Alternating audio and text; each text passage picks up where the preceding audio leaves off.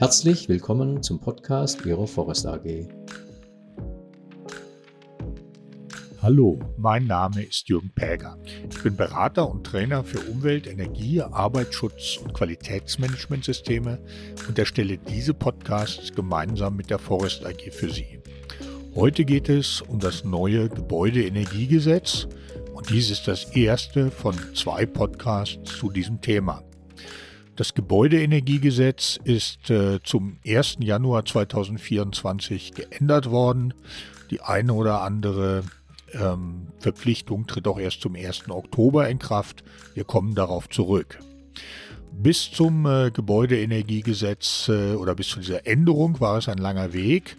Über das äh, Heizungsgesetz wurde in der Öffentlichkeit ja intensiv äh, gestritten. Heizungsgesetz wurde es genannt, da ein wesentlicher Teil der Änderung Heizungsanlagen betrifft.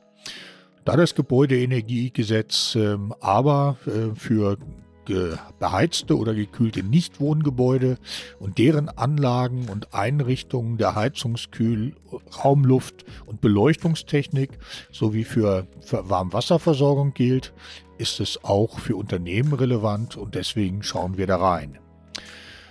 Ja, dass das äh, seit 2020 bestehende Gebäudeenergiegesetz geändert werden sollte, war bereits im Koalitionsvertrag äh, der Ampel zu lesen.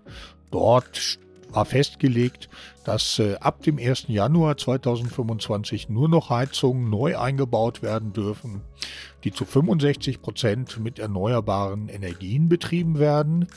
Das äh, stand im Zusammenhang mit der Verpflichtung aus dem Klimaschutzgesetz, nachdem Deutschland ja bis 2045 klimaneutral äh, sein möchte. Angekündigt war auch, dass der Neubaustandard auf den Effizienzhausstand äh, Standard 40 verschärft werden soll. Effizienzhausstandard 40 bedeutet, ein entsprechendes Haus hat 40 Prozent des Endenergieverbrauchs äh, nach eine, eines Hauses, was den Standard äh, des Gebäudeenergiegesetzes bis dahin bestimmt hat.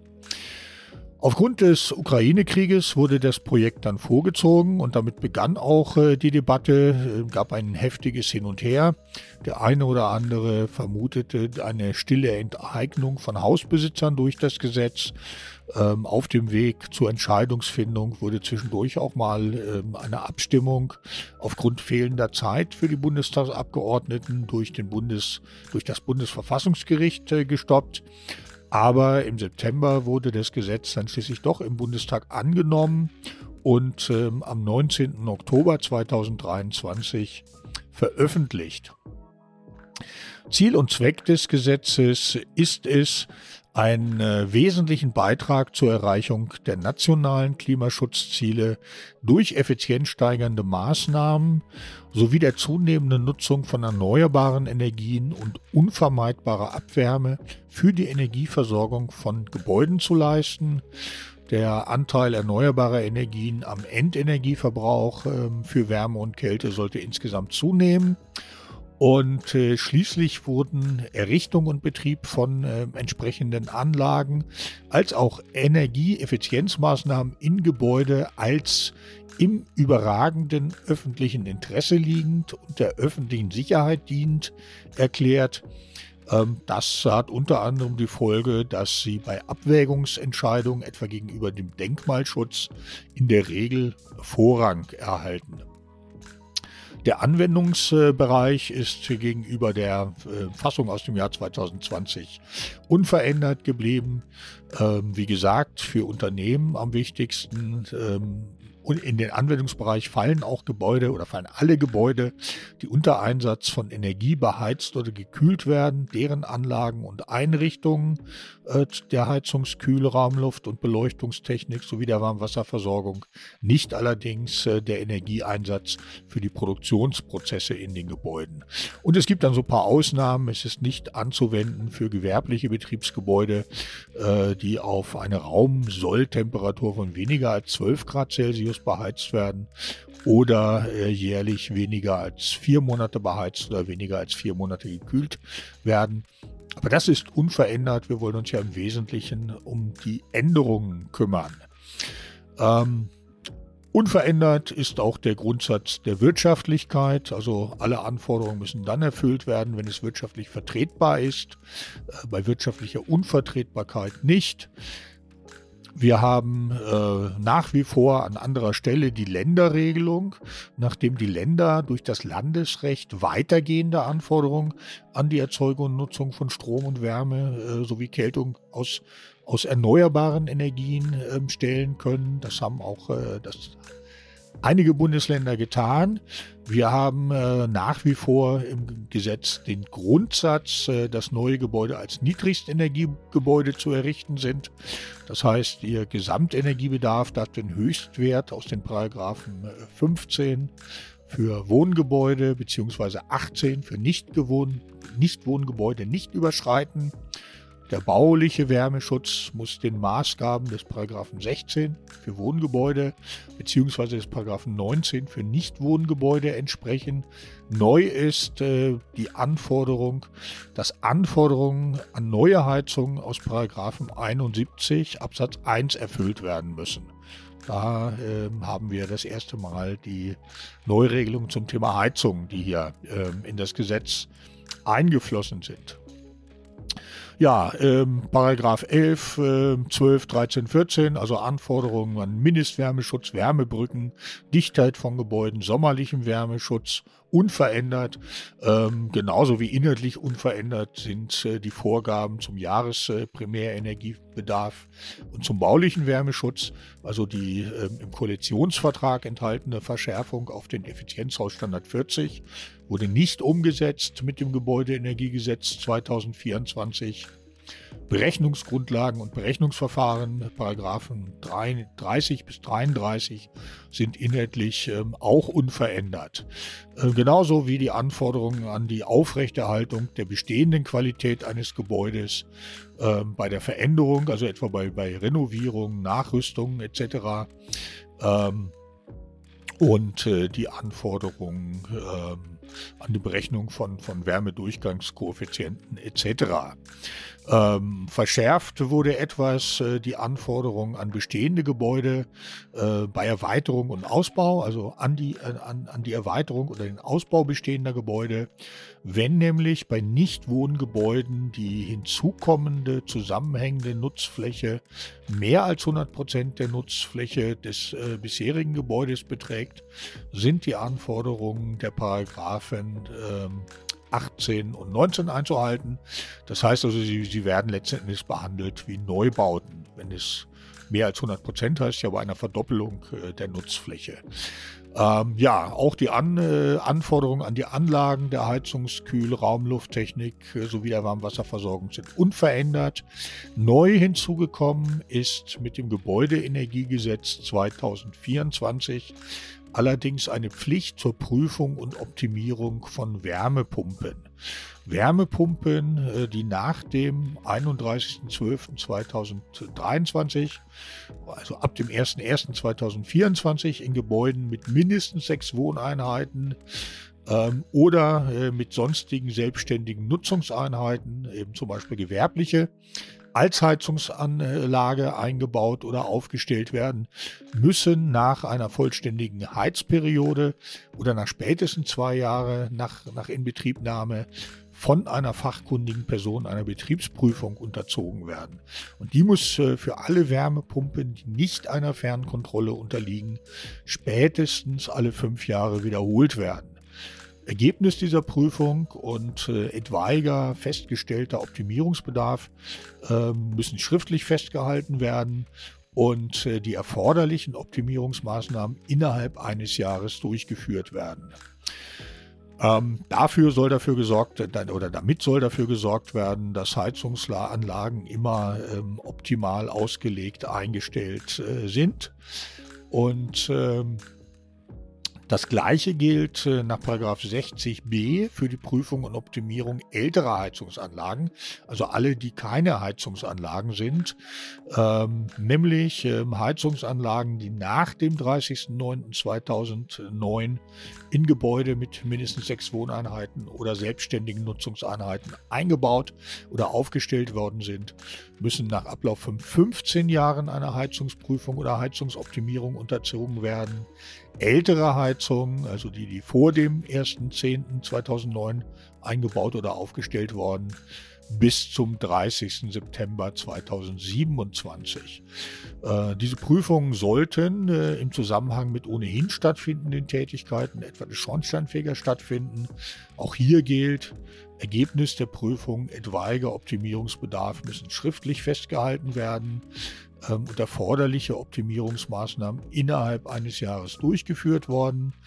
Und ähm, ja, damit äh, wird eine Pflicht äh, vorgesehen, die es ja im Grunde genommen in der ähm, NSIMIMAF, also der Mittelfrist-Energiesicherungsmaßnahmenverordnung schon gibt. Diese Pflicht äh, tritt entsprechend auch erst am 1. Oktober 2024 in Kraft. Ähm, die, die, äh, die, die, diese Pflicht äh, zur Prüfung und Optimierung entfällt allerdings bei Heizungsanlagen mit äh, standardisierter Gebäudeautomatisation, wie sie in 71 des GEG beschrieben wird, oder bei Heizungsanlagen die unter einen Energieleistungsvertrag fallen, äh, beziehungsweise die, die von einem Versorgungsunternehmen oder Netzbetreiber betrieben werden, wenn sie denn ähm, entsprechenden systemseitigen Anforderungen zur Überwachung der Effizienz äh, äh, unterliegen. Ja, auch ähm, aus, dem, ähm, aus der NSIMIMAF übernommen ist die Verpflichtung zum hydraulischen Abgleich und weiteren Maßnahmen zur Heizungsoptimierung. Also Heizungssysteme sind nach Einbau und Ab Aufstellung hydraulisch abzugleichen. Bestätigung des hydraulischen Abgleichs, äh, einschließlich Einstellwerten, Heizlast etc., äh, muss schriftlich vorliegen. Das ist allerdings äh, eigentlich gute Praxis und äh, bedeutet insofern keine zusätzlichen Anforderungen. Ja, weiter geht's mit den Anlagen der Heizungs-, Kühl-, Raumlufttechnik sowie der Warmwasserversorgung. Im Prinzip sind äh, die Anforderungen gleich geblieben, ebenso wie die an Klimaanlagen Anlagen oder sonstigen Anlagen äh, der Raumlufttechnik. Ähm, ebenso Wärmedämmung äh, von Rohrleitungen, Armaturen und so, da gibt es keine wesentlichen Änderungen. Der äh, große neue Block äh, kommt dann bei den Anforderungen an die Heizungsanlagen ähm, und das Betriebsverbot für Heizkessel, was sich in den Paragraphen 71 folgende findet. Ähm, diesem, diesen Anforderungen werden wir einen eigenen Podcast widmen, äh, weil sie dann doch sehr umfangreich sind, um hier noch hereinzupassen. Ähm, ja, grundsätzlich unverändert bleibt auch die Pflicht zur energetischen Inspektion von Klimaanlagen, äh, wie sie ja bisher schon im Gebäudeenergiegesetz ähm, enthalten worden waren und auch die entsprechenden äh, äh, Themen oder Dinge wie Zeitpunkt der Inspektion, Fachkunde des Inspektionspersonals und so weiter bleibt alles gleich. Ähm, ähnlich äh, bleibt gleich äh, die, die Vorgaben zu den Energieausweisen. Die, äh, nur die, die Angaben im Energieausweis ändern sich, denn äh, diese müssen dann in Zukunft auch Angaben zur Art der genutzten erneuerbaren Energien zur Erfüllung der Anforderungen an die Heizung nach 71 enthalten. Ähm, ja, die weiteren Dinge bleiben unverändert. Äh, Kleine Änderung noch bei der Ausstellungsberechtigung. Äh, zur Ausstellung sind jetzt auch Personen berechtigt, die eine äh, Qualifikationsprüfung Energieberatung äh, des BAFA erfolgreich abgeschlossen haben. Und Änderungen gibt es auch bei den privaten Nachweisen nach 96, also den äh, schon bekannten Unternehmererklärungen, die werden ähm, auf die Änderungen oder an die Änderung des Gesetzes angepasst. Also eine Unternehmererklärung ist äh, jetzt auch von dem Unternehmer, der Arbeiten durchführt, äh, zu erstellen für die Durchführung hydraulischer Abgleiche und weiterer Maßnahmen der Energie- oder der Heizungsoptimierung, wie sie in 60c gefordert sind, für den Einbau von Systemen für die Gebäudeautomatisierung nach 71 da oder für den Einbau und die Aufstellung von Heizungsanlagen. Ähm, das heißt, die Unternehmererklärung betrifft da die Erfüllung der Anforderungen nach 71. Ähm, gefordert wird auch eine schriftliche Bestätigung äh, für die Ergebnisse von Betriebsprüfungen von Wärmepumpen ähm, und auch ähm, als Nachweis, äh, ein schriftlicher Nachweis von durchgeführten Optimierungsmaßnahmen. Das gleiche gilt für die Ergebnisse von Heizungsprüfungen und Heizungsoptimierung nach 60b.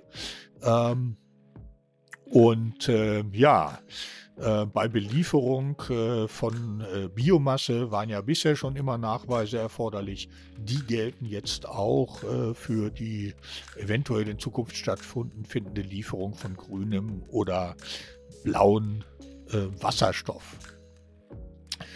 Befreiungen sind auch äh, neu geregelt. Ähm, unter anderem sind äh, oder können sich befreien lassen äh, Eigentümer, die seit mindestens sechs Monaten ununterbrochen einkommensabhängige Sozialleistungen beziehen.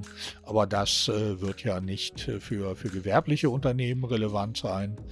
Ähm, da ist vielleicht interessant, dass äh, eine unbillige Härte jetzt auch vorliegt, wenn die notwendigen Investitionen nicht in einem angemessenen Verhältnis zum Wert des Gebäudes stehen. Bei der Berechnung des Ertrags äh, sind erwartbare Preisentwicklungen einschließlich der Preisentwicklung für Treibhausgase, also aus dem Emissionshandel, äh, zu berücksichtigen. Und eine unbillige Härte kann auch vorliegen, wenn aufgrund persönlicher Umstände die Erfüllung nicht zumutbar ist. Ja, und äh, die eine oder andere dieser neuen Regelungen äh, ist auch in die Bußgeldvorschriften aufgenommen worden. Äh, ein Bußgeld droht zum Beispiel, wenn man die Betriebsprüfungen für Wärmepumpen oder Heizungen äh, sowie die Optimierungsmaßnahmen nicht durchführt. Ähm, das kann man im Paragraphen 108 äh, des Gesetzes lesen. Und im Paragraph 111 ähm, steht die wichtige Regelung drin, dass ähm, alle Vorschriften dieses Gesetzes, also des GEG 2024, nicht auf die Errichtung, größere Renovierung, Erweiterung oder den Ausbau von Gebäuden anzuwenden ist, falls die Bauantragstellung, der Antrag auf Zustimmung oder die Bauanzeige bereits vor dem 01.01.2024, also vor dem Inkrafttreten des Gesetzes erfolgt. Für diese Vorhaben sind äh, weiterhin die Rechtsvorschriften zum Zeitpunkt der Bauantragstellung, äh, des Antrags auf Zustimmung oder der Bauanzeige maßgeblich, also typischerweise das GEG 2020. Und das Ganze gilt analog auch für nicht genehmigungsbedürftige Vorhaben. Äh, bei diesen ist äh, der Zeitpunkt der Kenntnisgabe bei der zuständigen Behörde oder wenn es auch das nicht gibt, der Zeitpunkt des Beginns der Bauausführung maßgeblich. Ja, so viel für heute. Ich hoffe, dieser Podcast hat Ihnen gefallen und wir hören uns bald mal wieder. Und denken Sie dran, es gibt noch einen zweiten zum GEG, der sich mit den Heizungsanlagen beschäftigt.